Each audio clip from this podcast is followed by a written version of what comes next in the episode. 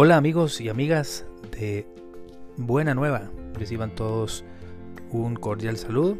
Les saluda en esta ocasión Giovanni Zúñiga y Ana Acuña. Hoy queremos presentarles un programa, es pequeño, pero en realidad con mucho amor, donde vamos a hablar sobre nuestra experiencia de Don Bosco, pero vivida desde los grupos juveniles. Así que esperamos que lo disfruten muchísimo. Que Dios les bendiga y un abrazo. Escuchas Buena Nueva.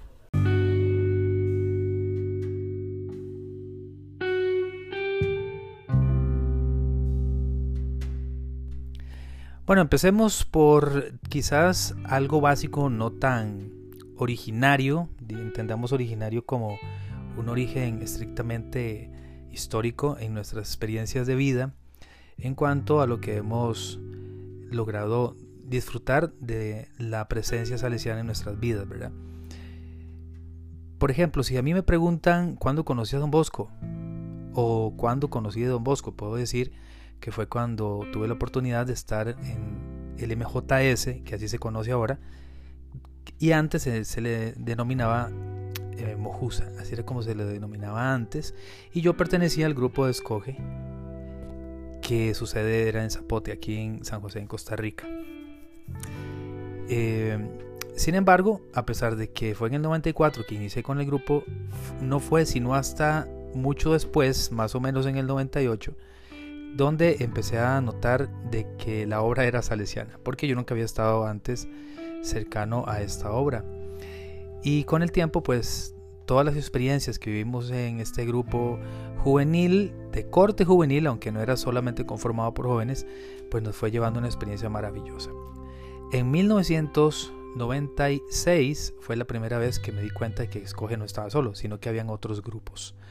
Entre ellos estaba Eje, estaba Iglesia Joven, las hijas de María Auxiliadora también tienen un grupo llamado Prisma y algunos otros más que tuvimos pues en algún momento la posibilidad de encontrarnos en diferentes retiros y demás movimientos.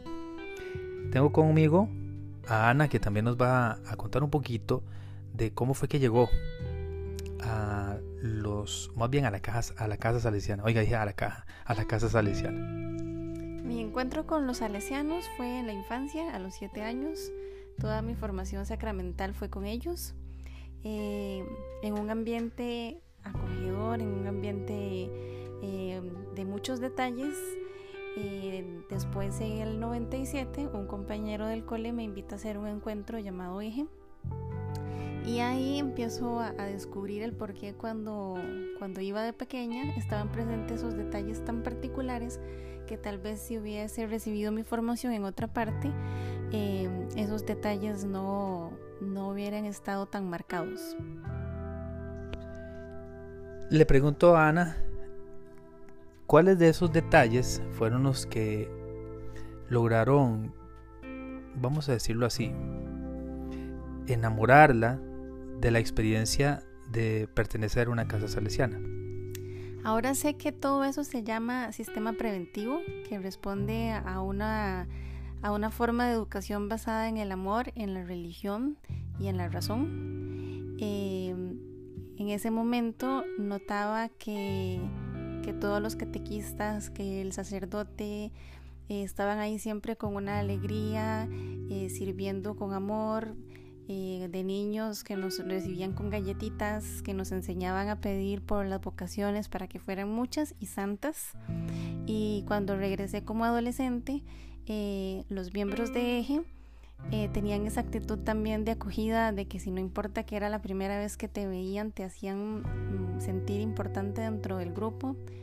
Y un año después, cuando ya me tocó servir para que otras personas se integraran en el grupo, eh, existían las reglas de nos vamos a concentrar en los muchachos nuevos, en que se sientan acogidos en la casa, en que vivan el encuentro al máximo, en, en ese clima de hermandad eh, que hizo mi experiencia en eje, única, maravillosa y que hace que muchos de esos amigos que conocí en esa época a estas alturas sigan siendo mis amigos, casi hermanos.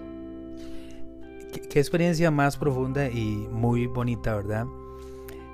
Esta experiencia la vive en el centro Domingo Sabio, en Cartago, y algo que tienen como particularidad este centro es que son varios grupos, no solamente el grupo eje, que otros grupos pertenecían o conformaban el MJS en Cartago. Cuando yo llegué existía solamente dos grupos, curiosamente con las mismas, para las mismas edades, eh, Domingo Sabio y Eje. Para el año, a finales del año 99, abrimos un grupo para preadolescentes, EPRE. Eh, tiempo después, en el 2001, se abrió el grupo para adultos, Escoge. Y tiempo después, años más tarde, se abrió N. Eh, la misma dinámica de los grupos iba enseñándolo de la necesidad de que existiera otro grupo para otro eh, rango de edad. Eh, como vemos, pues había mucha variedad de grupos, ¿verdad? Que respondían a las necesidades también de la época. Y bueno, yo fui partícipe en algún momento también de estas experiencias y de verdad que uno dice, como, bueno, tomo las palabras de otro amigo que años atrás, muchos años atrás decía, es que sinceramente estar en Cartago y no sentirse perteneciente a Don Bosco, no se sabe cuándo entonces puede ser perteneciente, ¿verdad? Porque realmente la experiencia propiamente de espiritualidad se sentía muy fuerte, ¿verdad? Eh, y esta experiencia de espiritualidad no era otra cosa que, eh, si queremos verlo con palabras cotidianas, de familiaridad. Eso es lo que se sentía. A diferencia de Cartago, en Zapote solamente había un grupo durante mucho tiempo y este fue Escoge. Y aunque tenía una idea fundamentalmente juvenil, estaba conformada por gente adulta, gente de 18 años en adelante. Y en vez, digamos, de tener un, vamos a decirlo así, un acompañamiento o, compañía de otros grupos, el grupo se fue, se fue desarrollando con apostolados. Fue una cosa muy diferente. Había apostolado, por ejemplo, de, un coro, había apostolado de convivencias, había apostolado de oración, había apostolado de teatro, había apostolado en algún momento también de, de un boletín, ¿verdad? Que luego se, se, hizo hasta una página de internet cuando ya todo esto empezó a cambiar.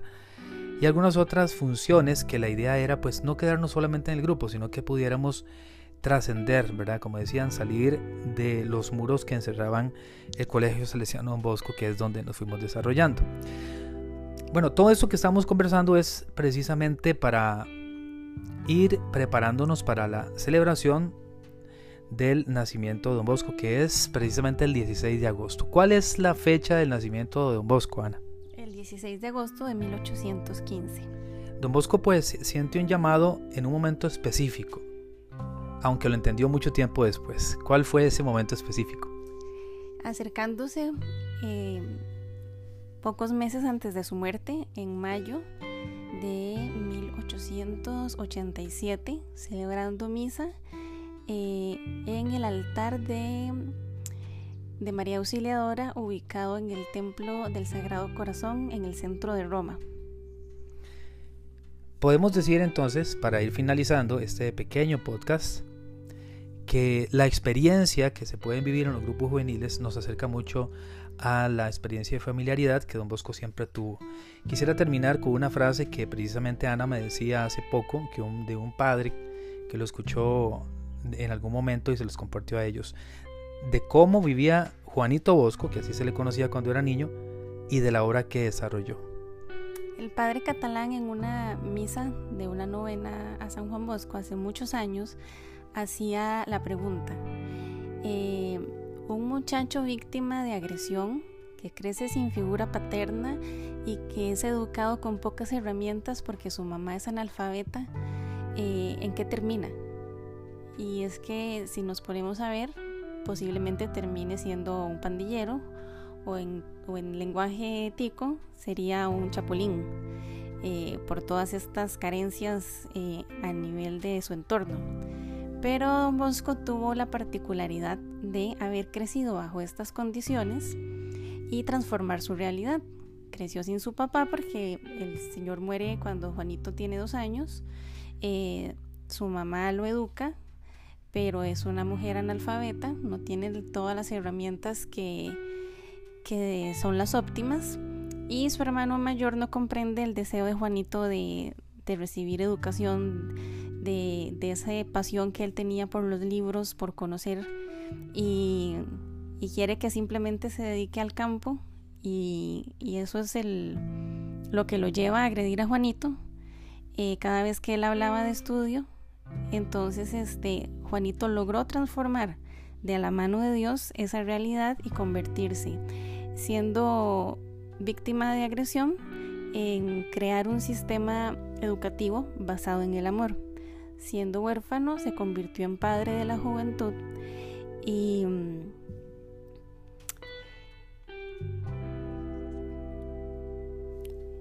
nos falta solo una, y es que siendo su madre analfabeta, crea un, un, sistema preventivo, es padre también, es un educador y un educador moderno.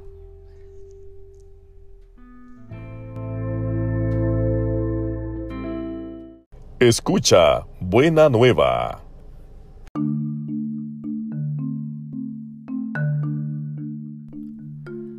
A manera de conclusión, podemos decir que gracias a ese asociacionismo, que así se le conoce a los grupos juveniles que conforman también esta experiencia de familia salesiana, tuvimos la oportunidad de conocer al padre y maestro de la juventud, a conocer su carisma, su familiaridad, su espiritualidad. Y están invitados, no solamente que escuchen el audio, ¿verdad? Sino que sea una posible invitación a que tengamos eh, el corazón abierto para poder experimentar, compartir con otras personas este movimiento maravilloso del MJS. Sigamos conociendo de Don Bosco. Más adelante estaremos hablando un poco más sobre él. Que Dios le bendiga. Un abrazo.